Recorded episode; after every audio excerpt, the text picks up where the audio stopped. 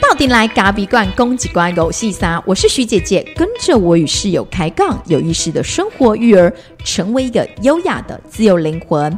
大家好，我是徐姐姐。大家好，我是室友。我们好像又隔了好几周没有录音了，偷懒。但是因为咖啡粉对我们真的很宽容，他说只要我们不要不录，我们能在空中跟大家聊聊天，他们就会觉得很很棒了。所以他对我们其实是非常的宽容。是啊，这样，所以我就也把自己宽容了。哦，好，我们就很放松嘛。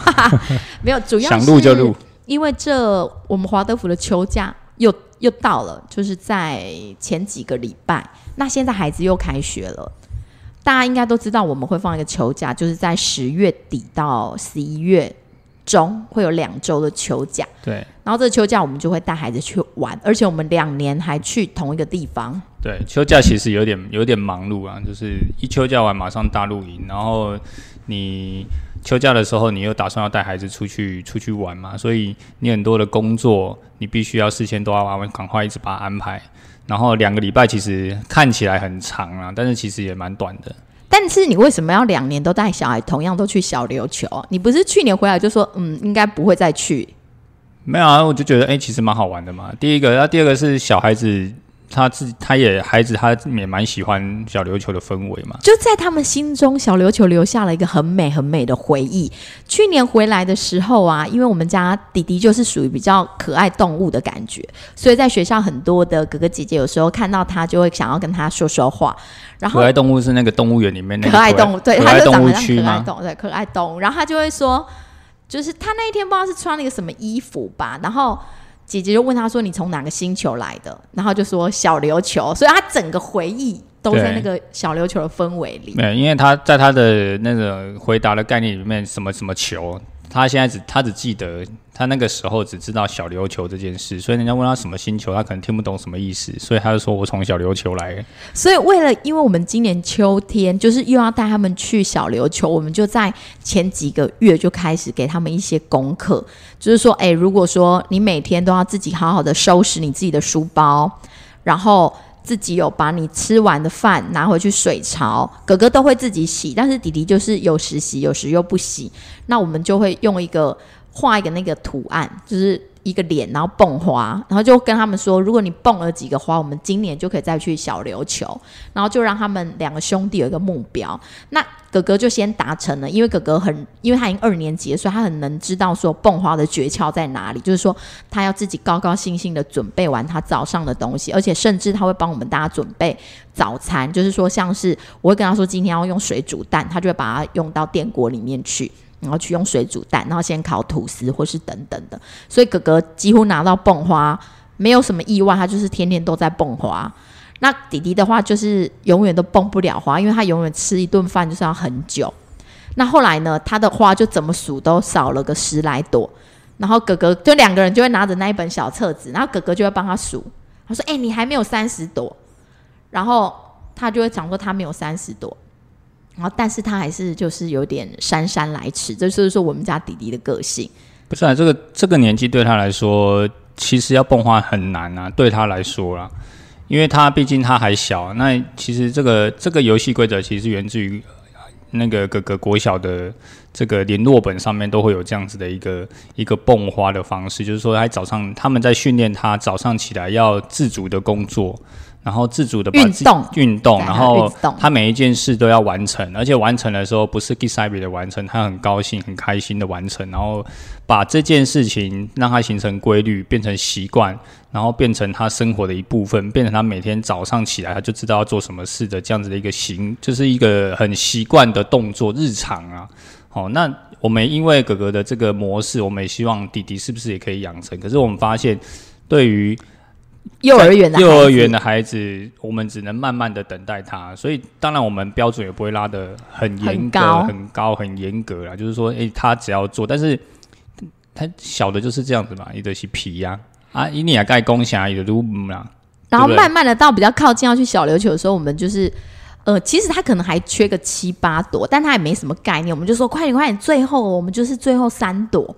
然后就让那三天好好的完成，就去小琉球，因为总不可能也不带他去嘛啊！但是如果他没有蹦完，你又带他去，你是不是自打嘴巴？就代表你没有。照你自己原本的界限去做到那件事，所以我们还是让他在那个形式上完成了蹦花这件事。对，那再就是团队合作了，就是他哥哥必须要帮助他嘛，哥哥知道他没有完成是不能去的，所以我们也就是这样左右鼓吹嘛，就是煽动他哥哥要帮助他，对对对，就是让他们去努力，两个要团队合作，你不能是你只有你好啊，那你你能去，啊弟弟不能去，那我们还是不能去啊。对，我们就是有一点像连坐法，但是连坐法又不要那么的让哥哥觉得说，喂。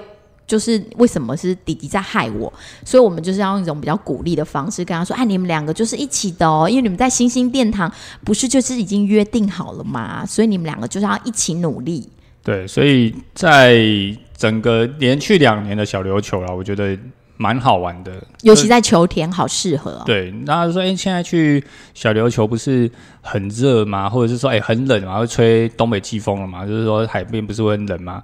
我告诉你，完全错。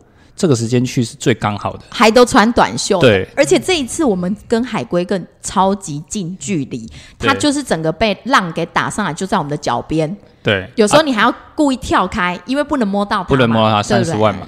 我不知道，不知道到底几万，对，三十摸到一次就三十万。哎，去年不是说二十，为什么涨价了？啊，三十啦。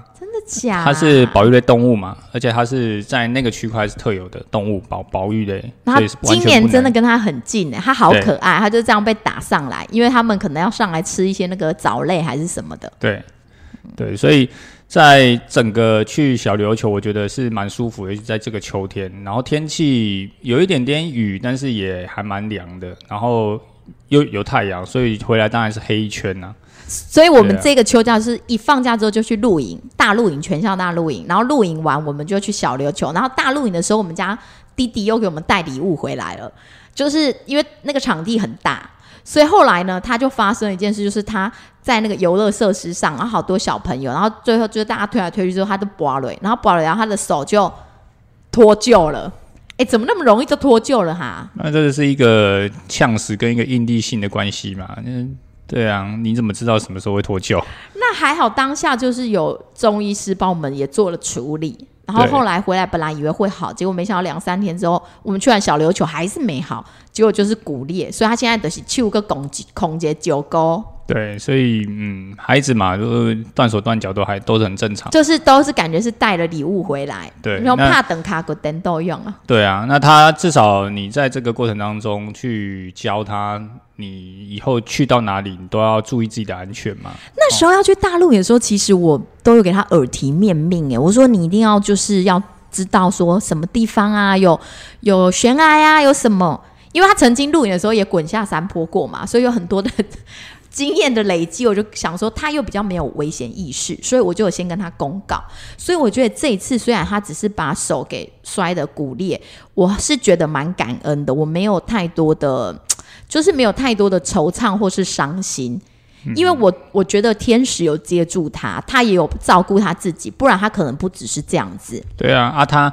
他其实也不是愿意的嘛，小孩子在在这游乐设施上推挤，这是很正常的，非常正常的。对啊，这是一个很稀松平常的事。那那他就是掉下去了嘛，对不对？好险他不是推人的那一个，是不是？对他如果推人，我会比较不好意思。他被推就算了。就是他就是大家挤来挤去啊，他就是掉下去了。那不管是谁推谁，我觉得这个都无所谓。可是他至少知道说，我觉得他这次。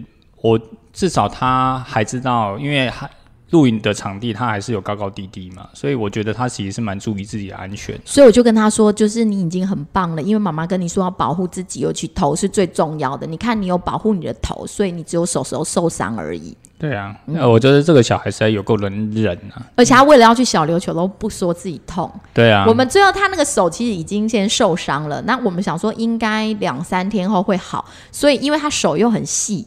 那爸爸就给他突发奇想，剪了他的袜子套在他的受伤的地方，我们就去小琉球了。对啊，就是讲脱臼好像有点，就是有一点严重啊。就是说，其实就只是一个骨头错位。嗯，对。那当下那个就是中医师，我们现现场就有中医师，我们他就直接慢慢的帮他很温和的方式把他推回去。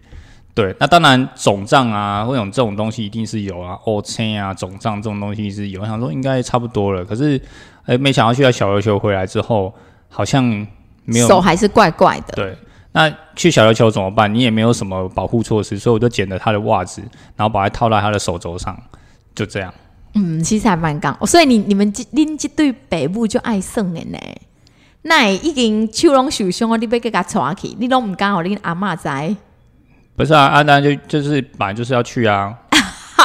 啊，有没有立即性的生命危险？对啊，他要啊，你看他，你会你会去评估他的状况嘛？他说他我今天真的是完全都没有办法了，那当然也是一定得取消啊。我我是觉得他去小琉球也蛮好，因为泡在海里好像在做水疗一样。对啊，那。他 反而在反而在玩的时候，他会更注意自己的手。跟这次出去玩的时候，其实他反而很注意自己的呃一些安全上的疑虑，因为他才刚手才刚受伤嘛。那我们也会耳提面命跟他说：“你手受伤，你要自己注意你自己的手。跟其他哥哥姐姐玩的时候，你自己要小心，对啊，不要推挤，因为他手不能再撞到嘛。”所以你看啊，他的手受伤之后，他是本来就是回顾到刚刚讲，他没那么喜欢做那些日常的工作，所以最近呢就会想说，他手受伤了，就让他呃有一些东西，你就会帮他做，例如说你就会帮他洗碗，因为他就孔就够。可是我后来慢慢觉得说不行呢，如果说我什么都帮他做，他明明还是可以自己吃饭，可是他就会要你喂。那他明明呢可以自己装水，其实他还是有一只手是可以用的。那他就会太依赖你，我就会开始意识到说，我也不能一直帮他。如果我一直帮他，你看这个手一用一个月过去了，他又养成了，就是他本来可以自己完成的事情，他又没有办法。所以我最近又比较有意识的带回说，哎，你还是要自己收书包。那当然他就会说，哎，对我来讲收书包是很困难。他最近就跟我说，我收书包真的很困难。那我就说不会，我们就是慢慢做。那我后来发现啊，只要我呢用比较。鼓励的方式，他会比较愿意，因为有时候很急，我就会说你快点哦，快来不及了，哥哥快迟到了，然后反而就会挑起了他的情绪，他反而就会更慢。你用逼他的没有用啊？为什么小孩都这么奇怪？嗯，那你问他，他是因为他是小孩啊，你也曾经是小孩过啊。今天哥哥还跟他说，如果你能在，因为哥哥有一个奶酪可以吃，然后弟弟他的奶酪已经在前几天吃掉了。那哥哥就刚刚鼓励他说，如果你可以在二十五分就完成的话，我这个奶酪就会分给你十分之一。因为哥哥最近在学那个分数，他今天在跟我说什么一百分之一、五十分之一，然后他就说。他本来一开始说我他要分弟弟一百分之一，我说一百分之一好像有点太小了，可不可以十分之一？然后他就说好。那因为弟弟还是吃的很慢嘛，所以时间到了就是没了。然后哥哥就说：“来，你的奶酪泡汤了。”然后可是哥哥呢有一点温暖，因为他去拿那个奶酪出来之后。因为我就在想说，因为如果如果是以我们来讲，我们会想说，我们跟他约定好的，我们就不会给他吃了。可是哥哥不一样嘛，哥哥他可以依然有爱他，所以哥哥就把那个奶酪拿出来之后，一样把他碗拿来说，来给你吃一些奶酪。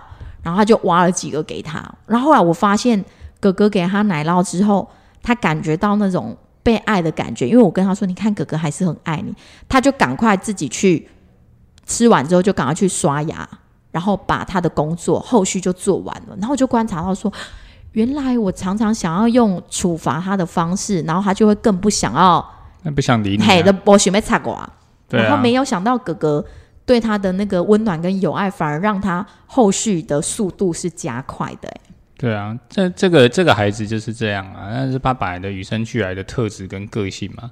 那他手他手受伤。这种方式我觉得有意识是很好，我觉得，但是我们能做的方式就是打带跑嘛，边帮他做边拖着他走，你只能这样做，你你就是用打带跑策略啊，好，那你你你能边做边鼓励他，边做边引导他，只能这样，因为你不能说诶强迫他的手。他就已经跟你说他手受伤了，那你又不能说你不提供他，你不给他温暖，说你受伤没有用，你也是要自己做，也不能这么强，不可能这么强硬嘛。所以你当然要同理他，同理他完之后，带着他一起等他嘛。对啊，其实这个意识啊，是在那一天他们回去学校返校工作日的时候，因为我先跟老师说他的手上了石膏，然后因为他们要打扫，然后我就跟老师说他的手就是没有办法碰到水，但是应该呃。应应该其他的事对应该没有对，但是那时候我也没有特别讲什么。后来中午老师把它交给我的时候，老师就跟我说，我们今天早上有先帮那个。帮玉浩啊，先做了一个，大家就是先可能讲了一个故事，说有一个小朋友出去玩的时候，然后他不小心受伤了，可是天使有接住他，所以他的伤害降到最小最小。那我们现在大家要一起照顾他的手。如果我们出去散步的时候，可以帮他提提水壶，就老师就有引导班上的同学，大家一起可以照顾他。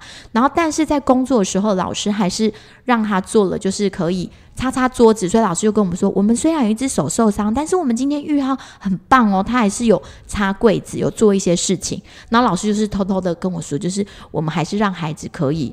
呃，虽然手受伤，但他还是有能力在做事情的时候，我们还可以可以让他做。然后从那一刻开始，我就开始有意识，因为其实他受伤的这一周，几乎都是我在帮他喂饭吃的。就是我我我就想说他手受伤了，可他受伤其实是左手哦，啊，脑部的 gay 搞不多啊，我就会想说啊，他手受伤，那我就喂他，没有办法扶那个碗嘛，那我就喂他吃。是我都不太，我我都不太喂，就是我都会让他自己吃。可你都叫我喂呢，除非吃到，除非吃到，就是他已经就是，因为他另外一只手要去扶那个碗，其实不太容易，比较不好用嘛，所以除非吃到他那个饭已经不太容易挖起来，因为他只要一挖的时候就会掉出来，这个时候我就帮他咔咔嘞。对啊，你都不不你都不吃呀，可是你都说叫你都说 Kinga 琪琪耶啦。不，按照帮他吃多久？你看这爸爸真的是，他说他都没有喂啦，然后但是他都叫我喂啦，他就说 Kinga 琪琪耶啦。我只用嘴巴指使人而已。对，那、我们这一集到底是要聊什么？我们已经聊完啦，我们就是分享孩子在这个受伤的过程，我们怎么陪伴他不然你，还想讲什么？大家都听我们脸笑微就好了。这也很重要，因为尤其在这么幼小的孩子，我们现在又生的很少，所以有时候都会免免不起来想说，哎，呀都骨裂了，当然就是对他更有有爱。可是有时候我们就会剥夺他学习的能力。其实反过来说，我觉得我们都很保护小孩子啊，就是说，因为生的少，然后我们又有接受了一些教育，又是有一些知识，所以你就会觉得说，哦，你常常会很去思考的太细，觉得孩子你应该要呃帮助他什么，然后你要保护他，保护他弄得过度，保护，对。但其实你就会还，你就会去仔细去想啊，以前我们家像我们家有三个兄弟姐妹，那爸爸妈妈好像也没有什么保护啊，就是阿里贝家的家，时间搞的本租后阿里贝家里的家，阿里安不爱家不让给你去修的嘛是，你不给去要啊，也没有其他的东西啊。所以生的很少，就会很父母的眼睛会一直盯着那个小孩看。然后以前因为爸爸妈妈也是要工作啊，所以你像哎、念半天的时间，下午要干嘛？作业写完了，说我写完了，我要出去玩了，然后去哪里？去公园要干嘛？打球。我好去，拜拜。那嗯、你才国小，可能就二三年级，就就就就就就开始跑出去玩了，然后你就会回想那一段的记忆，其实好像父母也不太那么担心，但是你我觉得你你去揣摩那个父母的心态，我觉得就是当自己在自己现在身为爸爸妈妈，然后如果今天你的孩子他就是这样子跟你说的时候，你会不会很担心？可是我我依然记得，就是当年我在跟我爸妈说我要出去玩，或者是我要干嘛的时候，我只是交代一下我就出去了。那他们好像也好像没有什么很紧张，他们就忙于他们就做他们的事情，他们说啊那没关系就去。或许是时，我觉得或许有时候是时代的变迁，或者是说你了解的太多，反而更害怕，所以你会觉得你好像更担心，然后你现在爸妈会把。很多的危险跟担忧放在前面，因为我们自己也是这样的人。对啊，所以你就会好像觉得说我我应该要想的更多，然后应该要更保护他。所以以前的人都讲怕等卡骨等都用，可是现在如果你真的小孩的手断了啊、脱臼了，爸妈就会哦非常非常的担心，可能就会想说哦要怎么样啊？那之后可能要再帮他做一点什么，就会有很多很多的想象。对啊，所以我倒觉得我我本来是没有想说就是诶骨裂啊什么的，我想应该差不多就这样 OK 吧。那想说还是因为毕竟小孩子还小，所以我就想说那还是我们还是去大医院照个 X 光确认一下骨头有没有问题。而且我没想到一照还真的骨裂呢。真的哎，而且他真的是不会挨。那医生说小孩就是这样，为了要玩很能忍痛。对啊，可是我在猜他那个他的那个部位啦，我觉得可能就是这个部位在没有撞击到的时候，它是不会很痛的。嗯，但是在活动上，因为他本来手就就是肿起来嘛，所以他本来就不太能动。他只要不要有大活动的范围的活动，他其实是不太痛的，只要不要撞到他就好了。嗯，所以再加上他本身又是一个很能忍的小孩，所以你也你你把评价跨博呢哈。还好这次他有哭，因为你之前就跟他说会痛就要哭。对啊，所以他要哭出来。啊，本来就要哭啊，不然不哭就是见鬼啦。就是说你痛就要哭出来，痛就要哭啊。嗯，开心就要笑啊，这不是孩子吗？你要痛不哭，然后开心不笑，那不是很奇怪吗？嗯，也是，我们就是要让孩子能够适适时的去表达他自己的情绪是很重要。可是我是觉得，我自己是觉得，嗯，我自己在这一次的处理跟情绪上，或者是这种状况上，我自己觉得我我我觉得我成熟了。就是说，你看你一个孩子，然后他过来的时候，他的手是。位置是不对的，他的手肘的位置是不对的。你你的心里作何感想？哎，那是以前的你啊，以前你你也，你以为你就紧张的嘛，紧张型的爸爸，你一定会想说，紧羞羞的，要紧来去看医生哦。对啊，嗯，对啊。所以像这一次，就是诶，同学的妈妈把他带过来的时候，我一看，我想说，为什么我摸到他的时候，他叫成这样？他当然他那个哭的声音不对，我就发现有点不太对劲。因为如果只是皮肉伤，以他的个性是。就是顶多掉掉眼泪，哼哼两声就没事了，就是擦擦药而已。可是这一次我只是稍微手摸到他的受伤的部位而已，怎么会这么痛？然后我一翻开一看之后，发现那骨头的位置是不一样的时候，我说这个不对。这个不是你是专业的运动员，所以你马上的判别出来。可是我觉得这应该是尝试啊！你你你你的小孩他的手长什么样子，你又不知道吗？哦，啊，他一打开一拉起来之后，那个骨头跑出来了，你怎么可能会不知道？纵使只是跑一点点，你还是知道啊。然后这个时候，我就是妈妈，我就是从远方刚上完厕所，慢慢的、缓缓的走过来。然后这次我也蛮镇静的吧。我你我觉得我看起来我也很镇静，嗯，因为要是以前我我也是属于那种超级担忧型的，会尴尬就唔干咩，对啊，然后觉得啊这么小一个都已经三比八喽，然后刚刚几滴骨头，我觉得是不幸中的大幸啊，因为骨骨这种错位哈有分很多种，它刚好是属于这种没有开放性的，就是说哎就是稍微错位而已，没有，因为当下呢在他。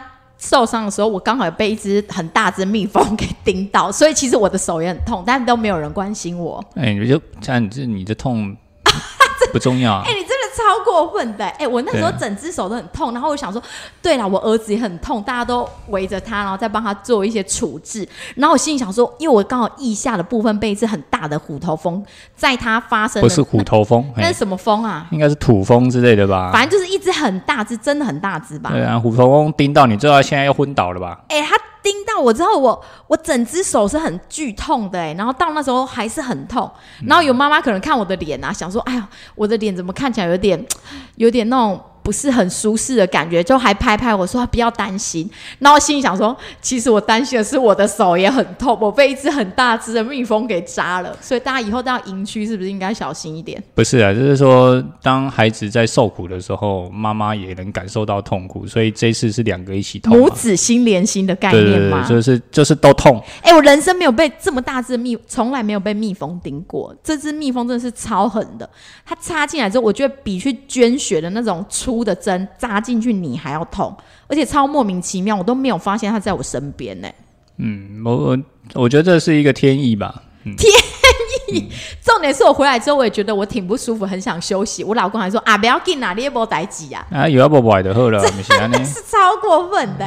对啊，你们有这种老公吗？大家咖啡粉，你们的老公有这么残忍吗？不是啊，你今日就丢凶啊，阿丽嘛有又要喊狗啊，又没有立即昏倒的生命危险。可是我整整只手也是红肿的，真的是。对啊，也是有擦药啊，也是有拿药给你擦。但我就觉得我没有被照顾到啦。